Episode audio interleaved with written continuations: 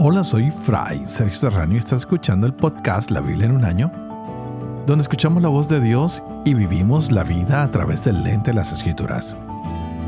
El podcast de la Biblia en un año es presentado por Ascension. Usando la cronología de la Biblia de Great Adventure, leeremos desde Génesis hasta Apocalipsis, descubriendo cómo se desarrolla la historia de salvación y cómo encajamos en esa historia hoy. Continuamos, hemos llegado al día 176, seguimos en el reino dividido y ahora sí podríamos decir que este reino cada día se divide y se divide más entre ellos y se divide más con Dios. Hemos visto cómo hay cosas horribles que están pasando hasta llegar al extremo de comerse a sus propios hijos. Están todos desesperados por la falta de comida y ahora el rey quiere matar a Eliseo porque cree que es culpa de él todo lo que está pasando, que él debería proveer comida milagrosamente, que todos estuvieran satisfechos y como no lo hace, se enfurece y está dispuesto a ejecutarlo si no lo hace. Así que ah, nos preparamos para cosas bastante difíciles porque el profeta fue advertido de que el hambre terminaría y que los cuatro leprosos que vivían fuera de la ciudad los ayudarían. Y sin embargo, es difícil para la gente creerlo, pero la ayuda llega. Dios no falla. Lo que él había predicho se cumple literalmente al siguiente día y ya no hay hombres que estén desesperados por comida. Todo empieza a darse. Los leprosos tienen una experiencia increíble y es que decidieron abandonarse en la misericordia hacia los enemigos. ¿Y qué pasó entonces con esos enemigos? ¿Qué pasó con todo ese ejército? Se ha marchado. Se ha marchado hubo un sonido como de un ejército y provocó el pánico a estos sitiadores de la ciudad y terminan corriendo, los sirios corriendo precipitadamente, tratando de salvarse a sí mismos, se dispersan en plena noche y dejan todos sus tesoros, dejan todas sus cosas. Así que hay ayuda de parte de Dios que no olvida a su pueblo. Así que lo que Eliseo propone se cumple con la ayuda del Señor. Pero hoy tendremos el capítulo 8 donde esta historia continúa y Eliseo predice hambre, le da una nueva connotación a la historia con la tsunamita, hay traición, hay mucho en este capítulo que vamos a ver hoy, pero permítame contarles que hoy estaremos leyendo Segunda de Reyes, capítulo 8. En Oseas estaremos leyendo los capítulos 8 al 10 y tendremos el Salmo 108. Este es el día 176. Empecemos.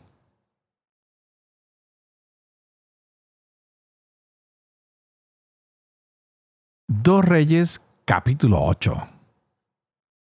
Eliseo dijo a la mujer cuyo hijo había revivido, Anda tú y tu familia, ve a residir donde puedas, pues Yahvé ha decretado siete años de hambre sobre el país y ya han comenzado. La mujer se alzó e hizo conforme a la palabra del hombre de Dios. Ella y su familia fueron a vivir en el país de los filisteos por siete años. Al cabo de los siete años, la mujer regresó del país de los filisteos y fue a quejarse ante el rey por su casa y su campo.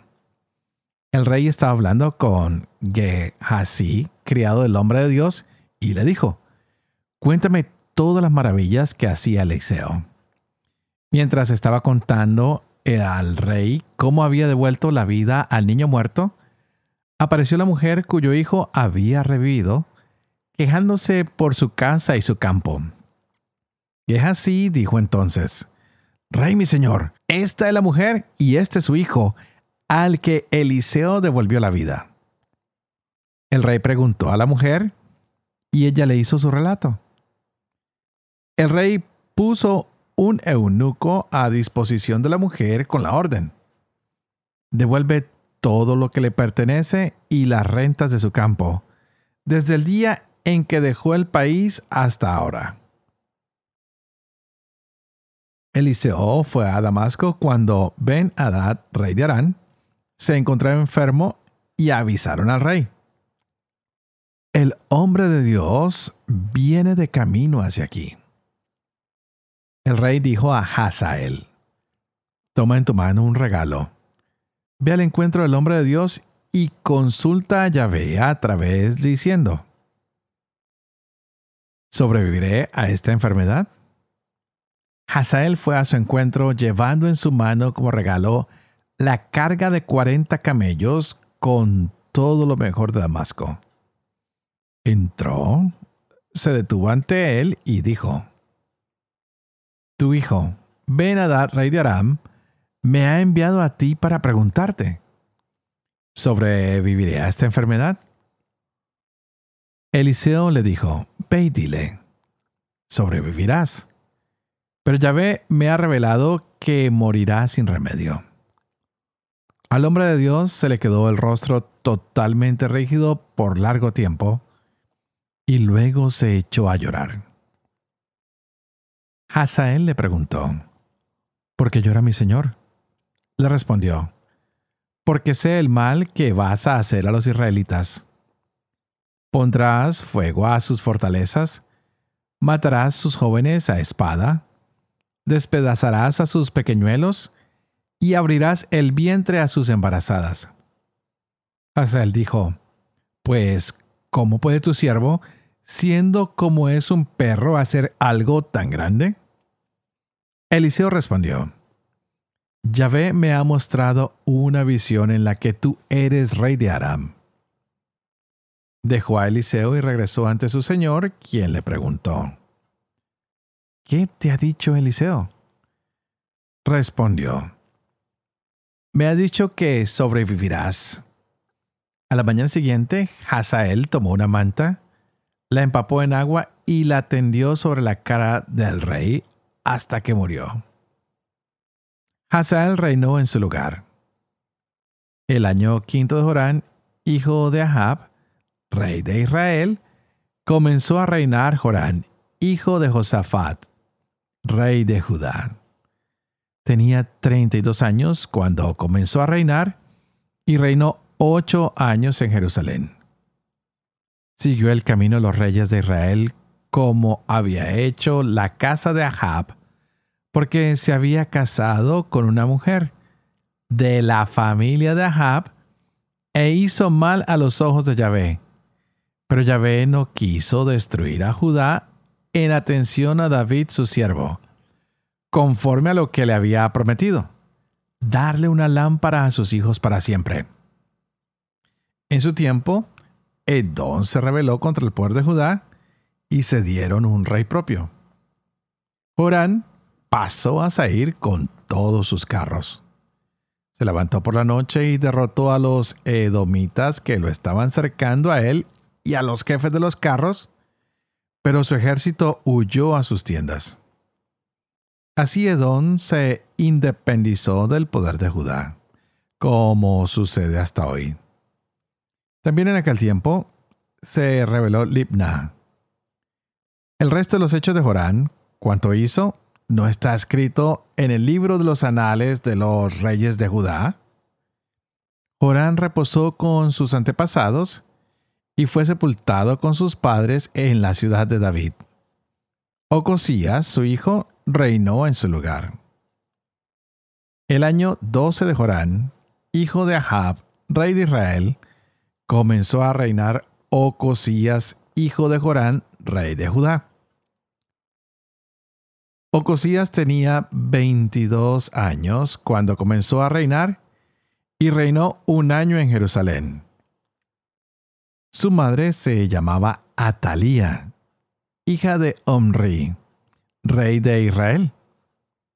Siguió el camino de la casa de Ahab e hizo mal a los ojos de Yahvé como la casa de Ahab, pues había emparentado con la casa de Ahab partió con Jorán, hijo de Ahab, en guerra contra Hazael, rey de Aram, en Ramot de Galaad. Pero los arameos hirieron a Jorán. El rey Jorán regresó a Israel para curarse de las heridas que le había infligido los arameos en Ramot luchando contra Hazael, rey de Aram. Ocosías, hijo de Jorán, rey de Judá, bajó a Israel a visitar a Jorán, hijo de Ahab, cuando estaba enfermo.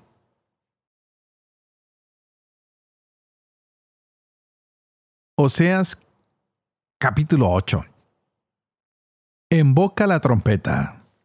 Soy como un águila contra la casa de Yahvé, porque han quebrantado mi alianza y han sido rebeldes a mi ley. Ellos me gritan, Dios mío, los de Israel te reconocemos.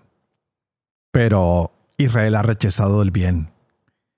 El enemigo lo perseguirá han entronizado reyes sin contar conmigo. Han nombrado príncipes sin mi conocimiento. Con su plata y su oro se han fabricado ídolos para su perdición.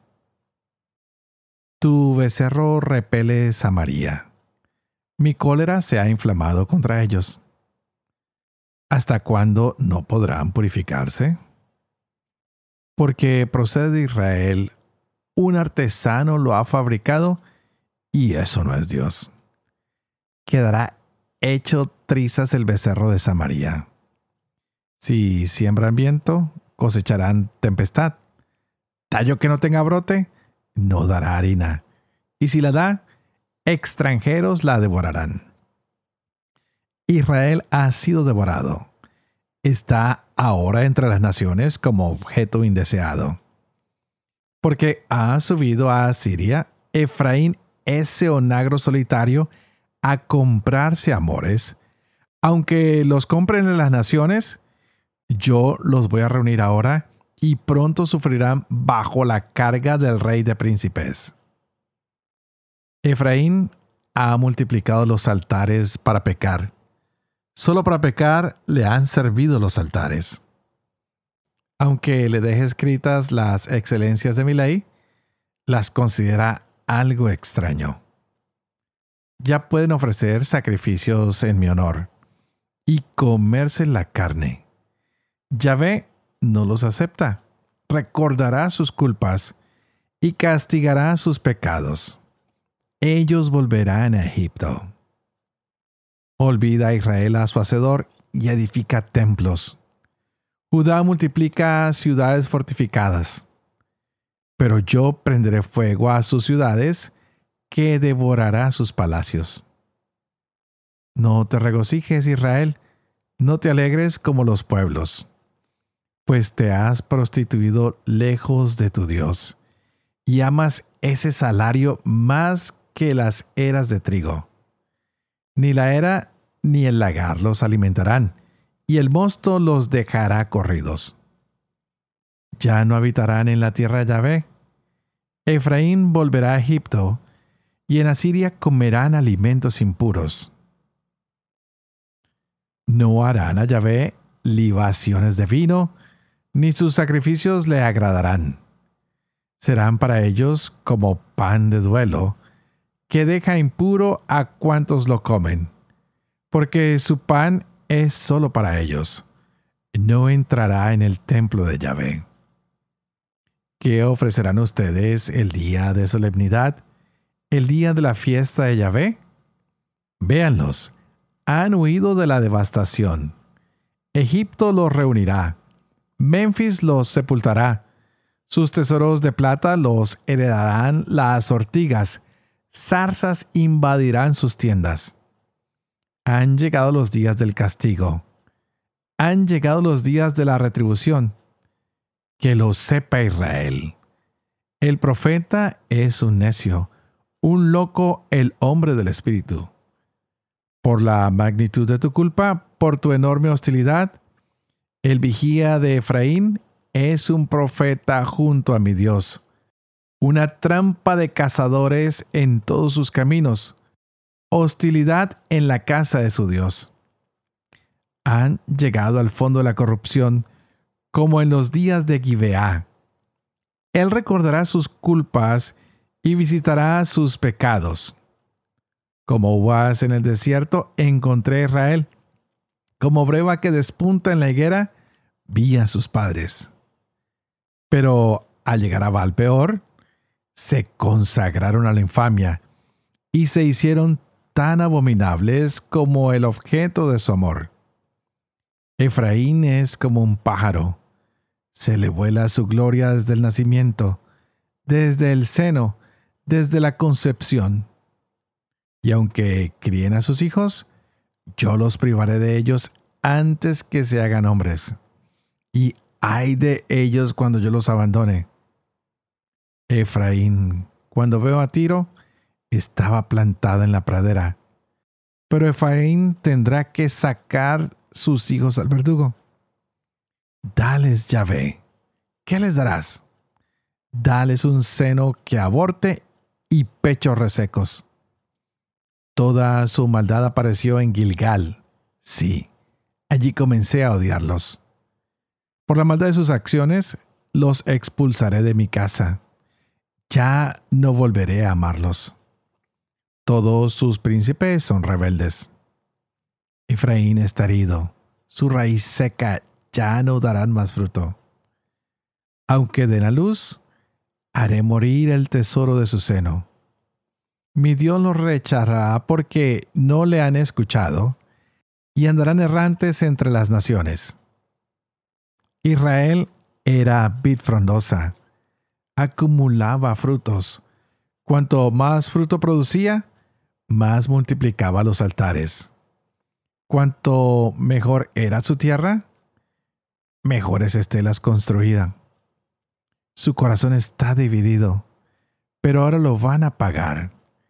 Él romperá sus altares, demolerá sus estelas. Entonces dirán, no tenemos rey, porque no hemos temido a Yahvé, rey, ¿qué nos podría hacer? Pronuncian palabras, juramentos falsos, pactan alianzas, y el juicio florece como hierba venenosa en los surcos del campo. Tiemblan por el becerro de Bet Aven los habitantes de Samaria. Sí, su pueblo hace duelo por él. Sus sacerdotes se agitan por él, por su gloria, ya que ha sido deportado. Él también será llevado a Siria como ofrenda para el gran rey. Efraín soportará el sonrojo e Israel se avergonzará de su plan. Se acabó Samaria. Su rey es como espuma flotando sobre el agua. Serán destruidos los altosanos de Abén, el pecado de Israel. Espinas y zarzas treparán por sus altares. Entonces dirán a los montes, cúbranos, y a las colinas, caigan sobre nosotros. Desde los días de Gibeá has pecado Israel. Allí siguen. ¿No les bastó la batalla de Gibeá contra los hijos de la injusticia? Voy a castigarlos, y se aliarán pueblos contra ellos, para castigarlos por su doble culpa. Efraín era una novilla domesticada, le gustaba la trilla. Yo uncí su hermoso cuello. Montaré a Efraín. Judá abrirá surco. Jacob destripará terrones. Siembren justicia, cosechen amor, cultiven lo que es barbecho. Ya es tiempo de buscar a Yahvé, hasta que venga a enseñarles justicia.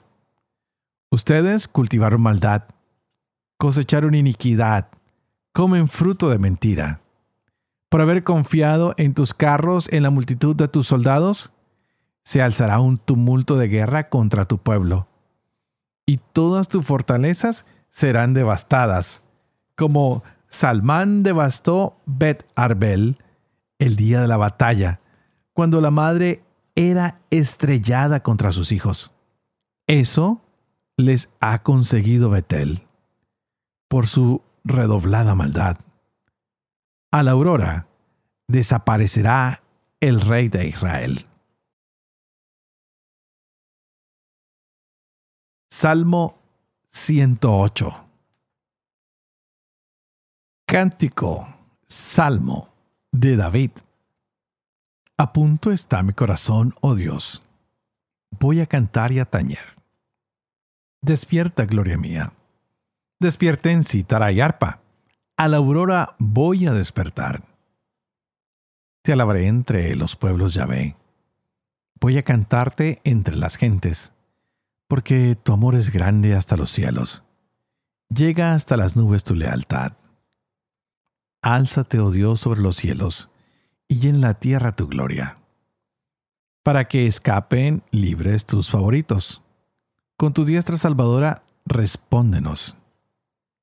Dios ha hablado en su santuario repartiré victorioso Siquén. Parcelaré el valle de Sucot. Míos son Galaad y Manasés. Efraín, yelmo de mi cabeza. Judá, mi bastón de mando. Moab, la jofaina en que me lavo.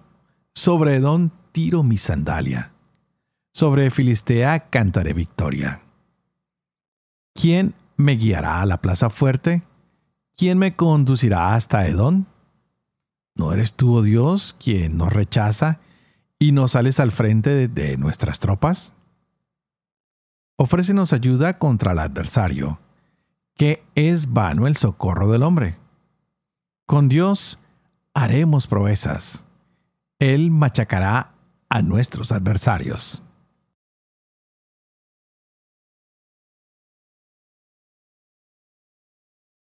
Padre de amor y misericordia, tú que haces elocuente la lengua de los niños, educa también la mía, e infunde en mis labios la gracia de tu bendición, Padre, Hijo y Espíritu Santo. Y a ti te invito para que pidas al Espíritu Santo que abra nuestra mente y nuestro corazón para que podamos gozarnos de esta hermosa palabra que Dios ha regalado hoy para nuestras vidas. Y qué palabra la que tenemos hoy. Eliseo está haciendo un trabajo realmente extraordinario. Hay unos que tratan de capturarlo para matarlo, pero el rey ahora está anciano, está enfermo, no puede hacer nada contra él. Y el rey creyó que Eliseo lo iba a restablecer, que él vendría a hacer algo a su favor ya que eh, su vida está en manos ahora del profeta, no se atreve a causarle ningún daño, se tranquiliza. Pero hay una persona que va a recibir a Eliseo. Y este es el capitán del ejército. Y hay una visión que tiene ahora Eliseo y le dice a este hombre, que va a tomar el control, que va a suceder lo inesperado, que el rey va a morir y que él entrará y tomará el poder y que habrá mucho, pero mucho daño para el pueblo. Es evidente que este hombre va a matar al rey. Podemos imaginarnos esos momentos, ¿no? Esa cara satírica, malvada, perversa, que asesina para él tomar la corona para hacerse rey. ¡Wow! Cuánta traición, cuánto engaño, cuánta violencia hemos visto nosotros. Porque algunos se dejan llevar por la ambición de poder. Hay que pedirle al Señor que aleje de nosotros esas ambiciones.